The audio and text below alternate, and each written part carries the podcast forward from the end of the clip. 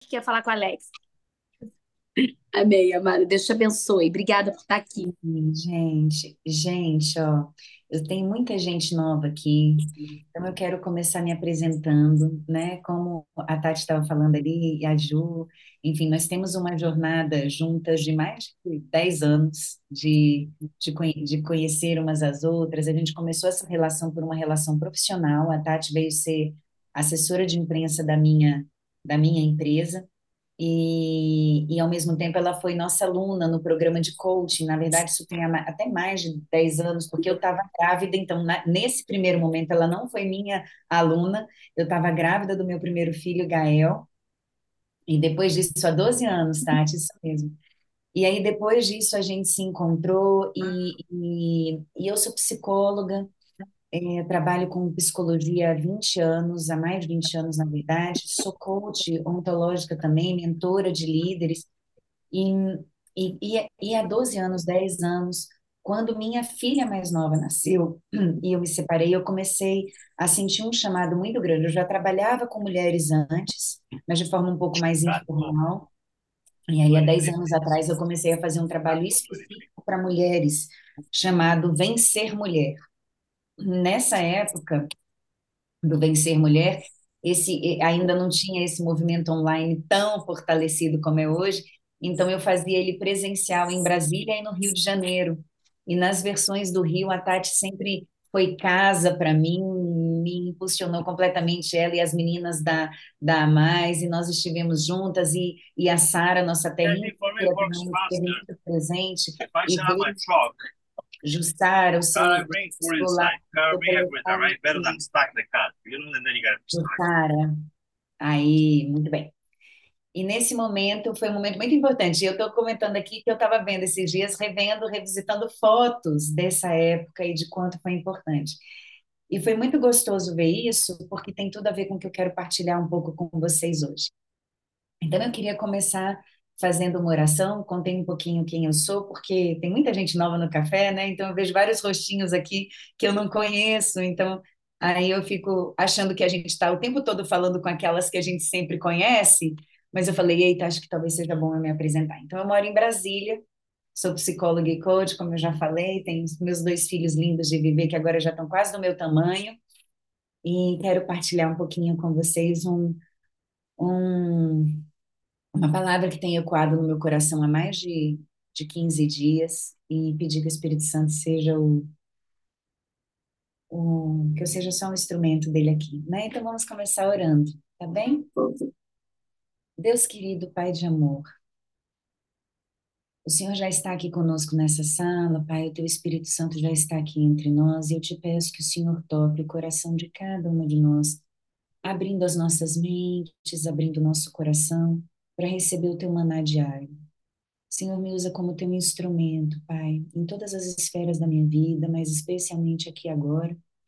Que não seja eu quem fale, mas que o Senhor que fale através de mim, para tocar o coração daquelas que precisam, nesse momento dessa palavra, desse acalanto. O Senhor é quem sabe, Jesus. Então faz em nós e no meio de nós e através de nós. Essa é minha oração e meu pedido.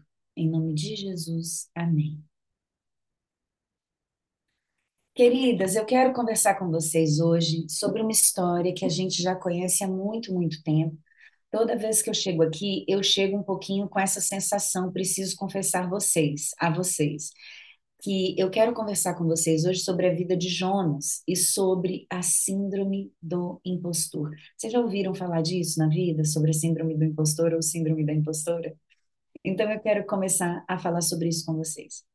A síndrome do impostor, ou a síndrome da impostora, enfim, a gente usa muito esse, esse nome, esse, essa terminologia no senso comum, como se fosse uma síndrome de fato, mas ela não é, né?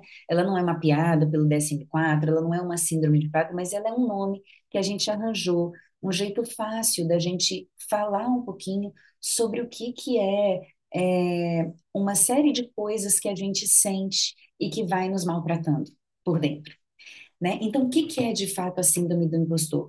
É essa dúvida, é essa sensação de autodúvida que você se coloca, é um dilema que você se põe e que você começa a achar que você não é bom o bastante, que você não sabe o suficiente, e você começa a entrar numa sensação de que você vai ser pega no flagra. Né? Você fica com medo de que você vai ser pega no flagra e que, e que você vai ser desmascarada, porque em algum momento as pessoas vão perceber que você não deveria estar onde você está que você está no lugar errado, que você não é boa o bastante para fazer o que você está fazendo, que tem outras pessoas que fazem isso muito melhor do que você. Por que você está vivendo ali? Por que, que você que está nesse lugar? E essa sensação de autodúvida, gente, ela nos confronta muito com medos e com identidades, com o jeito que a gente gostaria de ser visto. E com, às vezes, o fato da gente não confiar o suficiente que aquilo que está posto na nossa frente, especialmente quando é algo que a gente deseja muito, que aquilo está realmente sendo dado a nós. Então, quando a gente vai aprofundando um pouquinho mais, a gente vai vendo que ela esbarra em, em, em, em crenças profundas de pertencimento, de merecimento, do que você e, do, e de valor, do que você acha que você vale, do que você acha que e como você acha que você pode contribuir. E essa síndrome, gente, ela invade a gente nos momentos mais corriqueiros da nossa vida, mas em geral nos momentos que mais nos importam. Porque a gente não está preocupada com a síndrome do impostor quando são lugares ou coisas que você está fazendo que não te fazem tanta diferença assim. Em geral, a síndrome do impostor, ela nos invade e ela nos e ela nos e ela nos toma justamente nos momentos que aquilo realmente tem significado para gente. Quando você vai se encontrar com pessoas que para você são importantes, a quem você concede autoridade, ou quando você tem uma coisa para fazer que você julga grande demais, mas que te é importante, ou quando você vai fazer uma aparição pública. Normalmente, essa síndrome ela veio associada ao mundo do trabalho e ela veio muito vinculada a nós mulheres, porque a gente, por, por, causa de todas essas questões de gênero que a gente já sabe, dessas diferenças de gênero que a gente já sabe, mas o que, que a gente vê hoje? Que essa síndrome ela se expande para coisas muito mais amplas. A gente às vezes se sente uma farsa como mãe, às vezes a gente se sente uma farsa como amiga, como companheira, como, como, como profissional, quem nunca? E muitas vezes, por a gente se sentir assim, o movimento que a gente faz ao invés de enfrentar, é que nós mesmas, na nossa cabeça, começamos a construir narrativas de autossabotagem e de desculpas. Então, ao invés de dar um passo para frente e de encarar isso como uma possibilidade, a gente dá dois para trás e sabe qual é o problema disso? Muitas vezes a gente dá dois passos para trás, trazendo uma fala que parece uma virtude, mas na verdade é só um jeito da gente esconder o nosso medo. Vou dar um exemplo para vocês. Eu dou um passo para trás porque eu digo assim: não, eu não sou competitiva, eu não quero ir, tem tanta gente para falar, deixa que outra pessoa fala. Fulana de tal fala tão bem, então eu não preciso falar. Porque Beltrana já fala tão maravilhosamente bem, ela já disse tudo que eu preciso dizer. Então, assim, eu, eu conto a história como se eu estivesse sendo generosa e dando espaço para que as outras pessoas se coloquem. E muitas vezes isso é verdade, mas muitas vezes isso está escondendo um medo profundo meu de será que eu vou dar conta? Será que eu vou fazer bem bastante? Então eu me escondo atrás de uma pretensa virtude para que eu não precise enfrentar o medo de me expor e de me colocar como eu sou. E, gente, eu quero falar para você, se você se você está viva e encarnada nessa vida, eu tenho certeza que uma vez ou outra você já esbarrou com essa sensação, sim ou não? Ou você conhece pessoas na sua vida que esbarram com ela, e às vezes a gente esbarra com essa sensação todos os dias. E eu quero te contar uma coisa, porque agora vem a parte boa. Se você é assim, bem-vinda. Você está pronta para ser instrumento de Deus e para seguir a sua missão e o seu propósito. Tá? Saiba disso. Por quê? Se a gente olha para a Bíblia, a maior parte das grandes pessoas que nós admiramos, das grandes pessoas que nos servem hoje como exemplo e histórias extremamente emblemáticas da nossa vida cristã, as pessoas entraram em contato com essa síndrome. Elas entraram em contato com a autodúvida em algum momento, até a hora que elas realmente conseguiram vencer isso e fazer acontecer. E para dar esse exemplo para vocês, eu vou contar a história para vocês, uma história que todos nós conhecemos. É uma história tão macro na Bíblia que até quem não é cristão conhece ela, que é a história de Jonas. A história de Jonas no ventre da baleia. Sim? Lembram da história? Então eu vou contar um pouquinho para vocês quem era Jonas e do que que a gente está falando aqui. Jonas era um profeta do Antigo Testamento e eu vou trazer alguns dados históricos para vocês entenderem que Jonas era um cara bacanão na Bíblia. Ele não era um carinha qualquer. A gente só lembra dele por conta da história do peixe, né, do grande peixe, por causa da história que ele não quis ir para Nínive. E eu vou falar exatamente disso para vocês, mas olha só, Jonas ele era um profeta na época do reinado no, no reinado de, de Jeroboão, aproximadamente 700, é, 790 anos antes de Cristo.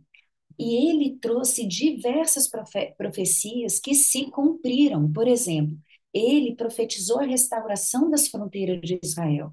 E isso realmente aconteceu. Isso está lá em Segunda Reis. E isso realmente aconteceu. Ele, ele foi um profeta que ele foi tido como um dos profetas menores na Bíblia. Ele era um dos cinco profetas. E a história dele está narrada em vários lugares. E quando chega lá no Novo Testamento, Mateus e Jesus citam ele. Citam a história de Jonas. Então, Jonas foi uma, uma, uma pessoa extremamente importante, só que teve um determinado momento na história de Jonas que ele recebe uma missão de Deus. Deus chega para ele, ele já era profeta. Então, veja, não era um ofício novo, não era uma coisa que ele nunca tinha feito na vida dele e, e que ele não sabia e que, e que ele estava sendo convocado pela primeira vez. Não, não era. Jonas já era profeta. Ele já era profeta, ele já era servo de Deus e ele já tinha uma relação de profunda intimidade com Deus. Vocês vão ver aqui. Mas o que, que acontece? Deus chega para ele e manda ele ir para Nínive. E Nínive era um povo complicado. Nínive era um povo que, um, Jonas não gostava do povo de Nínive. Ele não achava que o povo de Nínive merecesse a salvação. Porque o povo de Nínive era um povo. A coisa lá estava comendo num nível bagunçado, sabe? O trem estava ruim lá. Estava ruim, estava bagunçado eles eram extremamente devassos e, e não era uma, uma coisa boa, eles envergonhavam a Deus, Deus não se alegravam, e Deus chega para Jonas, que era um grande profeta, ou seja, alguém que teria poder, né? alguém que teria, ah, por, pelo relacionamento com ele e por competência, a possibilidade de ir a Nínive pregar. Mas Jonas faz uma outra escolha, né? E a gente conhece a escolha. Jonas fala: Eu não vou.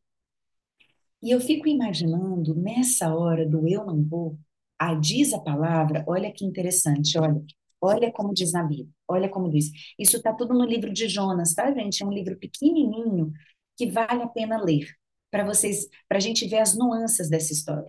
Olha só, diz lá no capítulo 1, versículo 3, diz assim: que Jonas foi, aí ele termina o versículo dizendo assim: ele escolhe embarcar para Tarsis. Deus tinha mandado ele para Nínive. Ele escolhe embarcar para Tarsis, para longe da presença do Senhor. Então, olha só, primeira escolha que Jonas faz, eu quero ir para longe da presença do Senhor.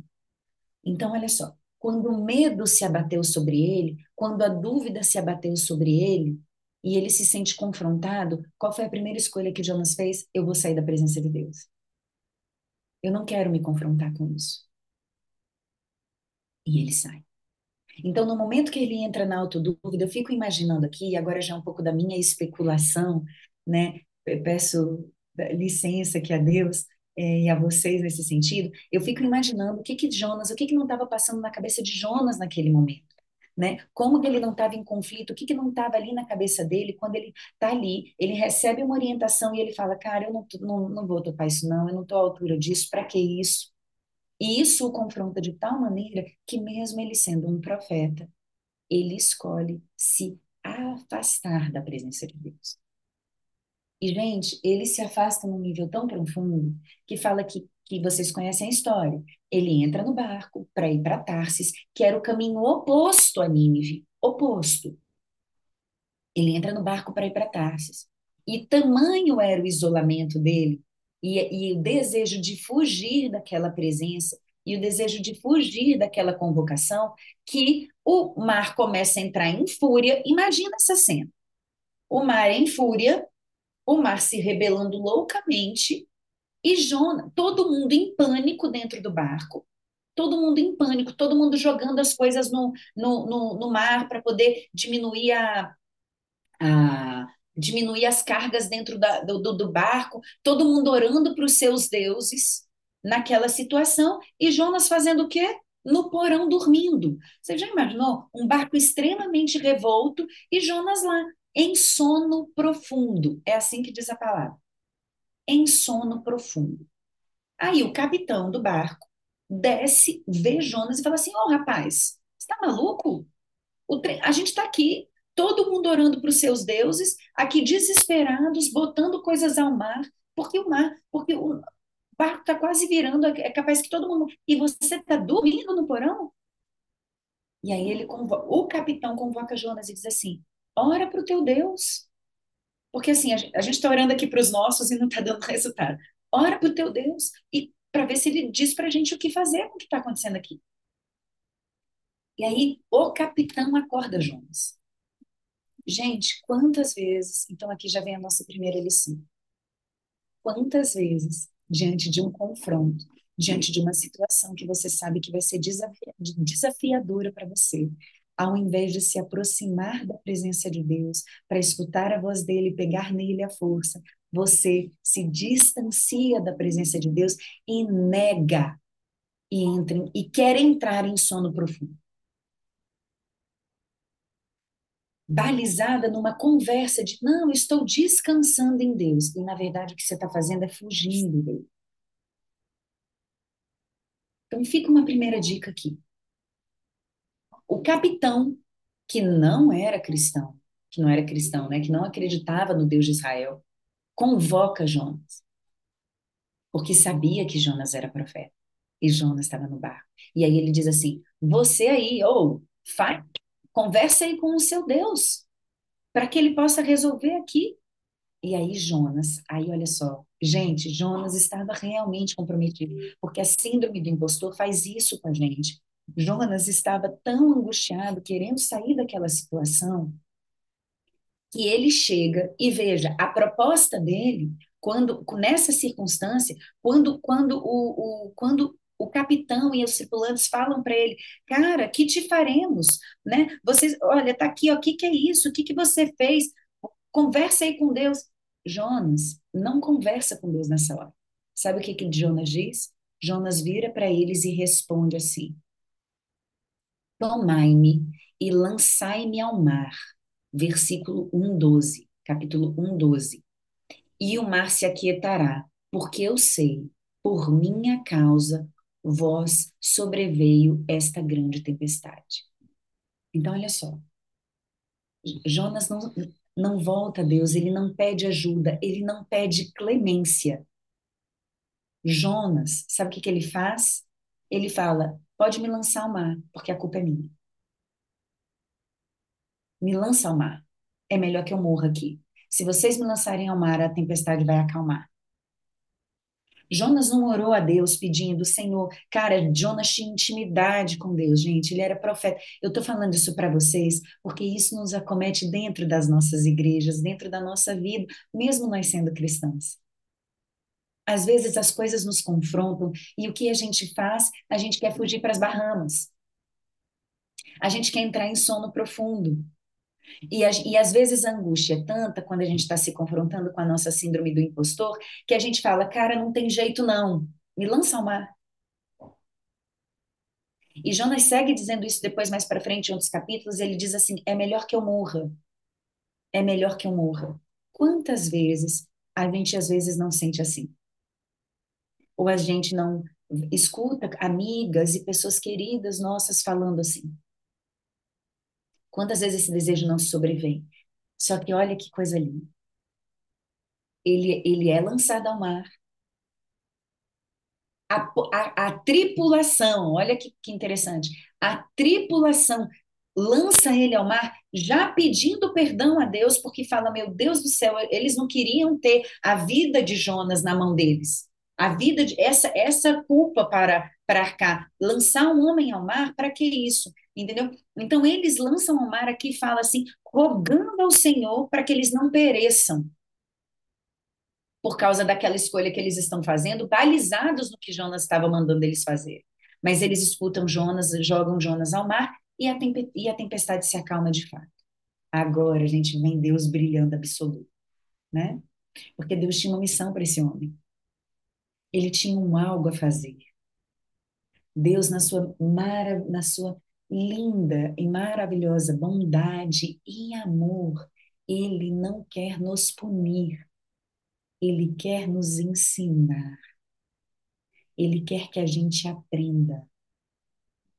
Ele quer que a gente aprenda e ele quer nos aperfeiçoar nas nossas fraquezas para que você confronte a sua síndrome do impostor e se lembre de quem você, do que você é feito.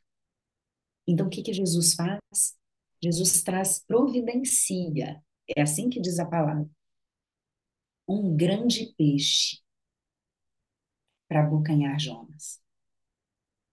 Eu entendo, minha gente, esse grande peixe como uma coisa assim, meu filho, você tá como se Deus estivesse dizendo assim para Jonas: Olha só, eu estou vendo você aí no seu conflito e no seu dilema.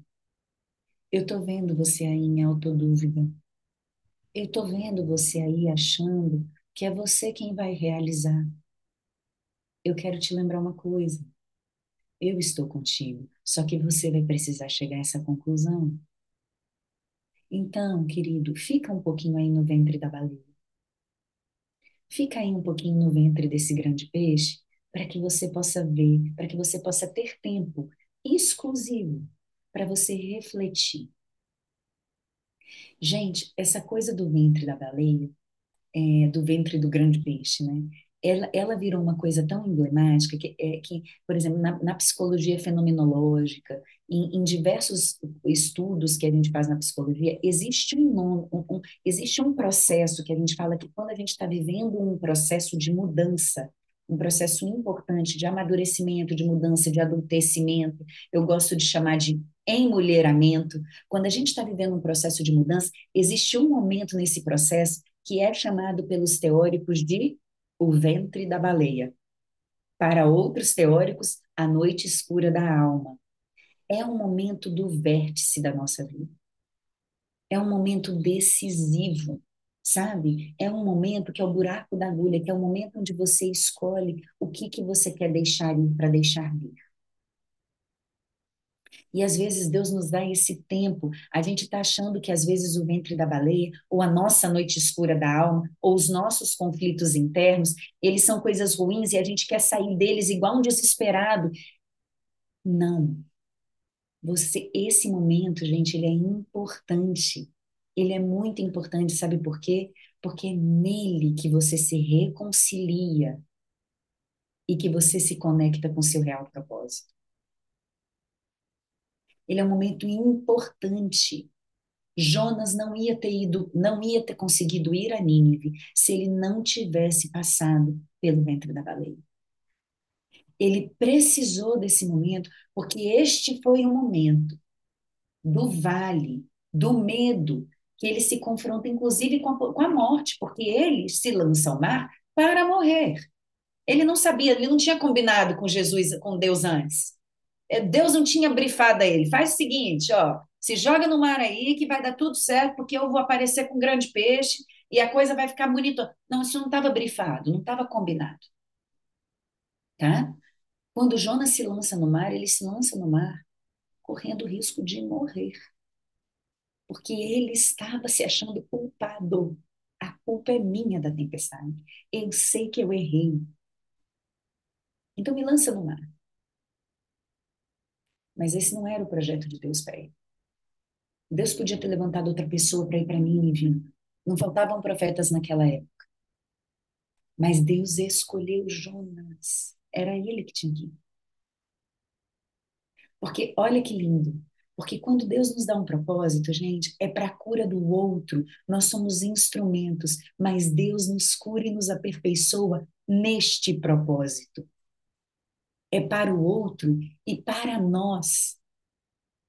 Ele realiza em nós.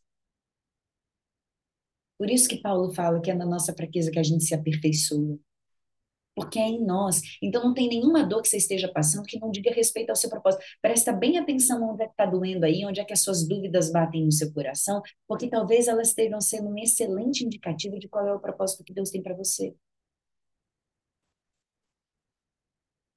Sabe por quê, gente? Porque quando a gente passa pela experiência e a gente atravessa e a gente vivencia esse processo de mudança que Jonas vivenciou, e é eu, eu me confronto, eu não quero, eu nego, eu me debato, eu falo, cara, eu não sou a pessoa para isso, eu não dou conta disso, não sou eu que devia estar tá aqui, tem gente que faz isso muito melhor do que eu, deixa eu fugir.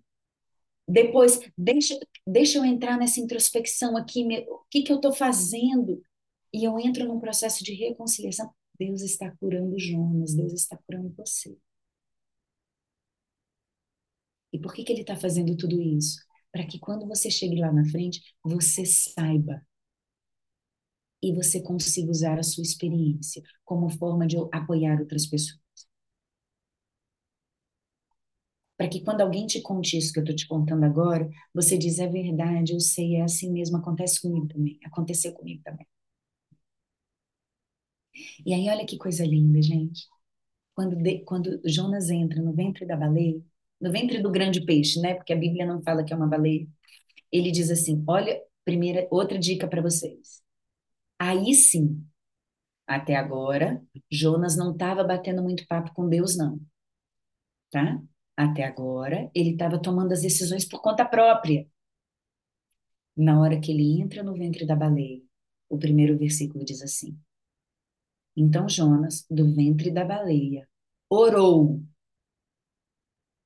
ao Senhor seu Deus e disse: Olha só, na hora que, jo, que Jonas entra no ventre da baleia, ele escolhe orar. E quando ele ora, aí ele vai dizer assim: Olha que lindo, eu vou ler a oração que eu acho ela maravilhosa para as nossas vidas, para os nossos momentos de angústia. Ela diz assim: Na minha angústia, clamei ao Senhor e ele me respondeu. Do ventre do abismo gritei, e tu ouviste a minha voz. Pois me lançaste no profundo, no coração dos mares, e as correntes das águas me cercou. Todas as tuas ondas e as tuas vagas passaram por mim.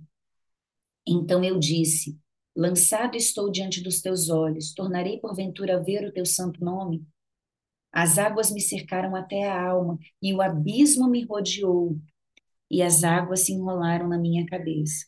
Desci até os fundamentos dos montes, desci até a terra, cujos ferrolhos se, se, se correram sobre mim para sempre. Contudo, fizeste subir da sepultura a minha vida. Ó Senhor, meu Deus. Quando dentro de mim desfalecia a minha alma, eu me lembrei do Senhor. E subi a ti a minha oração no teu santo templo. Os que se entregam à idolatria vã abandonam aquele que lhes é misericordioso. Mas com a voz do agradecimento eu te oferecerei sacrifício, o que voltei a, a pagar. Ao Senhor pertence a salvação. Olha que coisa linda, né? Então, gente, olha só. Jonas fica bravo com Deus, se, se dispõe a se lançar ao mar. Tamanha era a sua autodúvida. Tamanho era o seu desejo de não fazer aquilo. Mas ele vai e Deus vem com a sua misericórdia e dá o peixe para ele, para que ele pudesse refletir, para que ele pudesse se reencontrar com a sua verdade. E quando ele se reencontra com a sua verdade, quando ele muda a chave Deus, o peixe, solta ele, vomita ele na beira lá do, do coisa. E aí Deus novamente convoca ele. novamente convoca ele e fala: vai a Nínive. E aí, dessa vez, Jonas não nega a mão.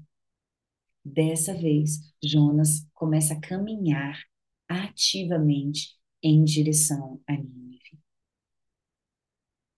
Então, gente, o que, que eu quero dizer a vocês? E depois, Jonas segue sendo confrontado por Deus, porque depois, quando você olha os próximos capítulos, Jonas segue vivendo esse momento. Vocês acham que a síndrome do impostor dele terminou ali? Não. Ele chega, ele, ele e, e você acha que a briga dele com Deus terminou ali? Não. Ele vai e ele prega em Nínive. E sabe o que, que acontece? O povo é restaurado. A fala que ele faz em Nínive faz com que as pessoas mudem de postura, mesmo. As pessoas passam a se vestir com roupas brancas, até o rei, quando ficou sabendo, abdicou das suas feiurices e botou vestes brancas e o povo se converte. E Deus, olha como fala o versículo, eu acho muito bonito. Olha só, capítulo 3, versículo 10. Viu Deus o que fizeram, como se converteram dos seus maus caminhos, e Deus se arrependeu. Olha que coisa linda. Deus se arrependeu do mal que tinha lhes dito que faria e não o fez. Aí olha o que, que acontece. Ao invés de Jonas ficar feliz, do tipo, cara, que massa. Fomos lá, preguei, as pessoas se converteram, nenhum mal se, se padecerá contra esse povo. Sabe o que, que Jonas fica? Indignado com Deus. Se ira contra Deus e fala, cara, esse povo, e fica indignado porque Jonas discute com Deus, como se fosse um brother mesmo, tamanha era a intimidade deles. Ele discute com Deus e vira para Deus e fala assim: cara, não, esse povo é mau, é melhor então você tirar minha vida. Então, Jonas estava barganhando a vida com Deus desde o momento um. Né? Então, se a gente for pensar, também tem uma arrogânciazinha aqui de achar que o que precisava acontecer era o que ele achava que era o certo. Ele não queria que Deus se compadecesse daquele povo, porque ele fala: esse povo não merece isso. Esse povo não merece. Quantas vezes, gente, na nossa vida, nós recolhemos a mão porque a gente acha que aquela pessoa não merece? Quantas vezes nós fazemos isso? Nós somos os julgadores. Eu não vou fazer isso para essa pessoa, mas essa pessoa não merece, essa pessoa isso, essa pessoa aquilo. Merece sofrer mesmo, merece ser punida, ela está recebendo o que ela merece. Quantas vezes essa não é a nossa fala? E Jonas fez isso. Jonas se ira contra Deus porque acha. Então aqui ainda tem um outro elemento que é o elemento da síndrome do impostor e que ela parece meio confusa às vezes, sabe por quê? A gente compara. Como que essa pessoa vai ter a mesma salvação que eu se eu estou fazendo tudo certo? Ou o contrário, porque isso também se volta como nós. Quem sou eu para falar se as pessoas são muito mais espiritualizadas do que eu. E eu vou dar para vocês, gente, alguns exemplos da minha vida. Por exemplo, todas as vezes que eu venho falar aqui no café, eu preciso fazer uma confissão. Essa sensação me invade. Eu luto com ela todas as vezes, por temor e por tremor. Por quê? Eu chego aqui diante do café, eu vejo mulheres tão incríveis, tão espiritualizadas, que têm uma relação com Deus tão bonita, que eu falo, gente, quem sou eu no jogo do bicho para estar aqui trazendo uma palavra? Mas eu, na presença dessa voz, eu me confronto. Não é sobre mim. Não é sobre mim. É sobre o que Deus pode realizar através de mim. Mas é uma coisa que eu preciso me lembrar porque se eu caio na minha conversa egóica, o meu movimento é recolher, o meu movimento é falar. E olha, gente, eu falo para muita gente, eu trabalho com isso, eu dou palestras, eu dou cursos. O problema não é falar, o problema é do que eu estou falando aqui. Percebe? Eu falei do Vencer Mulher no início dessa nossa conversa, porque ela, o Vencer Mulher foi um divisor de águas na minha vida. Foi um momento extremamente importante para mim, porque algumas de vocês já sabem, era o momento que eu estava vivendo a minha separação, eu estava em profunda dor, e aí eu construo esse programa para que outras mulheres pudessem viver a experiência de falar também de e de vivenciar, porque eu falava, cara, é muito ruim viver isso sozinho. A gente precisa construir um campo para que para que a gente possa falar a respeito. A Andréia Rangel estava comigo nesse projeto, lindo, um monte de mulheres aqui. Andréia, no início eu estava falando justamente isso. E eu quero contar uma coisa para vocês que, que aconteceu comigo nesse projeto. Nessa época do Vencer Mulher, eu estava fazendo Brasília, Rio de Janeiro, meus filhos eram muito pequenos. Aí eu conversei com o Rafa, o, o esposo da Ruth, Lessie, e ele estava começando essa coisa do, do digital. Ele falou: Tisa, você não traz o seu programa para o digital? Vai ser muito bacana, que vai ficar mais tranquilo. E eu pensei: vai ser ótimo, eu tenho filhos pequenos, vou levar para o digital. Ok. Gente, olha só o que aconteceu. Quando eu comecei a gravar o programa do, no digital, eu estava já gravando, já fazendo tudo para poder começar a trazer o Vencer Mulher para o digital. O que, que aconteceu? Eu, ach, eu vi, eu me deparei, chegou para mim, um programa que chamava-se Sou Mulher. O meu programa chamava Vencer Mulher. Era um programa que, que, que chamava Sou Mulher. E ele já estava pronto.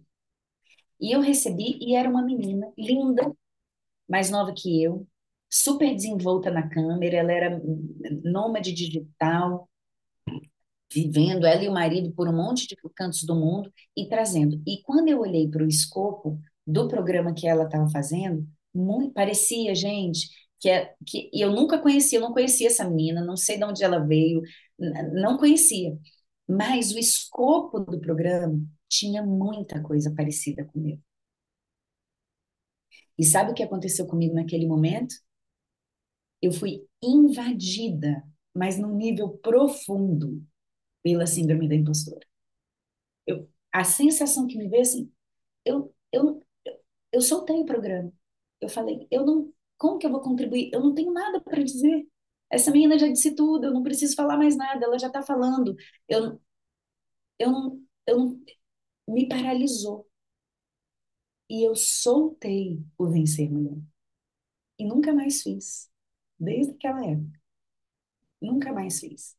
Continuei trabalhando com mulheres, continuei trabalhando com outras coisas, desenvolvi um outro programa chamado Mães Equilibristas, mas aquele programa, a síndrome do impostor, me invadiu de tal maneira e eu fiquei também com medo de ser visto. Não, vão achar que eu estou copiando o programa dela, porque o dela já estava no ar e estava lindo e super bonito e bem feito. Eu falei, pronto, vai parecer que o meu é cópia. Não era cópia, mas eu não quis falar. Hoje em dia, eu me arrependo. Por quê? Porque naquele momento, não era sobre o conteúdo, era sobre ser instrumento. Mas naquele momento eu não tinha a, a compreensão disso. Hoje, quando as minhas mentoradas e os meus mentores me, me fazem confrontações desse tipo, então, para que me serviu essa experiência? Para que hoje, quando algum mentorado meu vem falar, não, Tisa, mas eu não vou fazer porque falando tararara, hoje eu tenho que dizer para eles, do tipo, não faz isso, né? Porque não é sobre o conteúdo, é sobre com quem as pessoas se identificam. Às vezes você está falando a mesma coisa que outra pessoa, mas quando você diz pelo vínculo que você tem ou, pelo, ou pela referência que você é para aquela pessoa especificamente, de você ela consegue escutar o que a outra pessoa estava falando e ela não dava conta de ouvir. Então, gente, isso tudo que eu estou falando para vocês é não arredem o pé. Se Deus convocou você, é de você que Ele está falando. E é com você que Ele está falando. E o chamado é para você. E Deus é tão lindo que ele não vai sossegar enquanto você não se der conta disso. Se você precisar ir para o ventre da baleia para você refletir, você vai. Então, deixa eu te contar uma coisa. Observe bem, porque talvez você esteja passando um vale e muitas vezes a gente olha para os nossos vales e a gente acha que a gente está passando por, por eles porque tem algo errado. Porque e, a gente começa a se comparar nesse vale e a reclamar e ver, e ver as pessoas no palco delas, e isso também incentiva a nossa síndrome da impostura, que a gente vê as pessoas no palco e a gente fala, nossa, eu queria ser Beltrano, olha a vida da Ciclano, olha que coisa linda, e a gente começa a se comparar, e eu aqui vivendo essa coisa horrível, e deixa eu te falar, abra seus olhos, abra seus olhos. E talvez você esteja precisando fazer mais uma mudança de chave. um dos antídotos, que é esse que eu quero trabalhar com vocês, na síndrome do impostor, e que foi o que fez Deus tirar Jonas do ventre da baleia e falar: pronto, agora você está pronto, eu vou te vomitar ali na, na orlinha. Sabe o que é? Jonas muda o foco. Ele sai da lamentação, da raiva e do distanciamento de Deus e ele entra na gratidão. Ele agradece a Deus e ele se reconcilia com ele. O que ele está dizendo para Deus é: Eis-me aqui, Senhor, eu sei que não sou eu que vou realizar. Então, se é para para Nínive, vamos embora. Eu estou morrendo de medo. Mas vamos embora. Eu não confio naquele povo. Eu não quero ir lá, mas vamos embora. É para ir, então vamos embora. Então Jonas sai da autodúvida, ele sai da confrontação com os pensamentos dele e ele volta o foco para onde o foco precisava estar. Que é Deus, eu sou teu instrumento. Eu sou um profeta teu. Me usa onde o Senhor tiver que me usar. Então, gente, para a gente fechar essa conversa de hoje, tem quatro coisas que a gente precisa fazer quando a gente está falando quando a síndrome da impostora, da impostora te aplacar aí, tem quatro coisas para a gente fazer, tá? Para a gente aprender com essa história. A primeira de todas é reconhecer, né? É reconhecer. Jonas, na hora lá, mesmo no meio da confusão dele, ele reconhece e ele fala, cara, me lança ao mar, porque o, o bochicho é comigo, o problema sou eu. Ele reconhece. Tem algo aqui acontecendo, não são vocês, não é o mar, sou eu. Deixa eu olhar para isso. E quando Jonas entra, então olha só, primeira coisa, reconhecer. Segunda coisa importantíssima, orar. Orar e se reconciliar com o seu Deus. Orar e reconciliar com o seu Deus. Tá? Ore e se reconcilie com seu Deus, porque, minha querida, se Deus te levantou, e se você está com autodúvida, presta bastante atenção, porque talvez Deus esteja te desafiando a enfrentar o seu medo. Esse é o primeiro processo dele. Então, olha só. Reconhecer, orar, orar, orar a Deus, se colocar na presença dele e acreditar que existe uma razão. Você não sabe por quê, você não entende por quê, e você não precisa entender, você precisa apenas confiar. Por que eu, Deus? Não sei.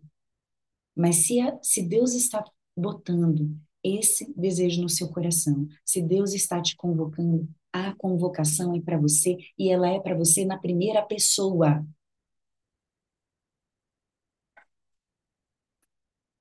Confie, seja aprendiz.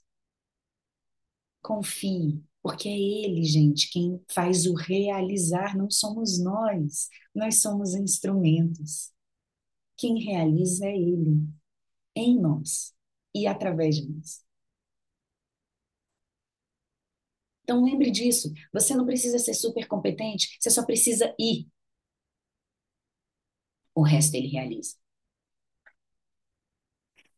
E por fim é isso. Então deixa eu lhe dizer uma coisa, não não saia da mesa, não saia da sala, não arrede o pé. Se você for, for convocado, faça. Realize. Mas eu não sei como, eu não sei de que jeito que eu vou fazer. Tudo bem. Procure ajuda, busque outras pessoas, converse com quem já fez, converse com quem saiba, faça a nossa fala para a gente sair da síndrome do impostor é virar para Deus e dizer assim: Eis-me aqui. O resto ele realiza. Esse é o antídoto para a autodúvida. Quando você está na autodúvida, você está mergulhada no seu, nas suas questões, você está olhando para dentro e vendo só os problemas. Quando a gente muda a chave para gratidão e a gente fala: Senhor, tu me escolhi. Eu estou vivendo esse dilema.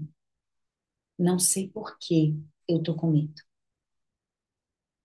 Mas eis-me aqui. Deus vai ser capaz de, através de você, mesmo sem você querer, mesmo você nem confiando nesse povo de Nínive, Deus é esse Deus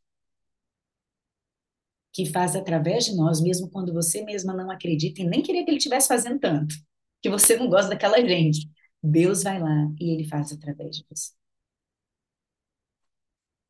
Então, minhas queridas, era isso que, que eu queria compartilhar com vocês hoje. Acredite, existe uma razão para você estar onde você está, mesmo que seja o ventre da baleia.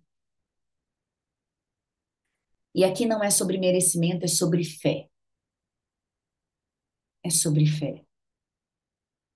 Então, vivencie o seu lugar, porque tem uma razão mesmo que você não saiba. Há algo que você precisa aprender e há algo que você precisa contribuir. E se Deus está te levantando, permaneça em pé. Porque essa convocação não é para nenhuma outra pessoa. Essa convocação é para você. Esse é o seu propósito. E Deus só vai descansar quando você percebeu. Né? Talvez ele precise deixar você três dias na, na barriga da baleia, como ele fez com Jonas. Precise deixar você 40 anos no deserto, como ele fez com Moisés. Até você entender o que você precisa confrontar. Era isso que eu queria compartilhar com vocês hoje, meninas. Vamos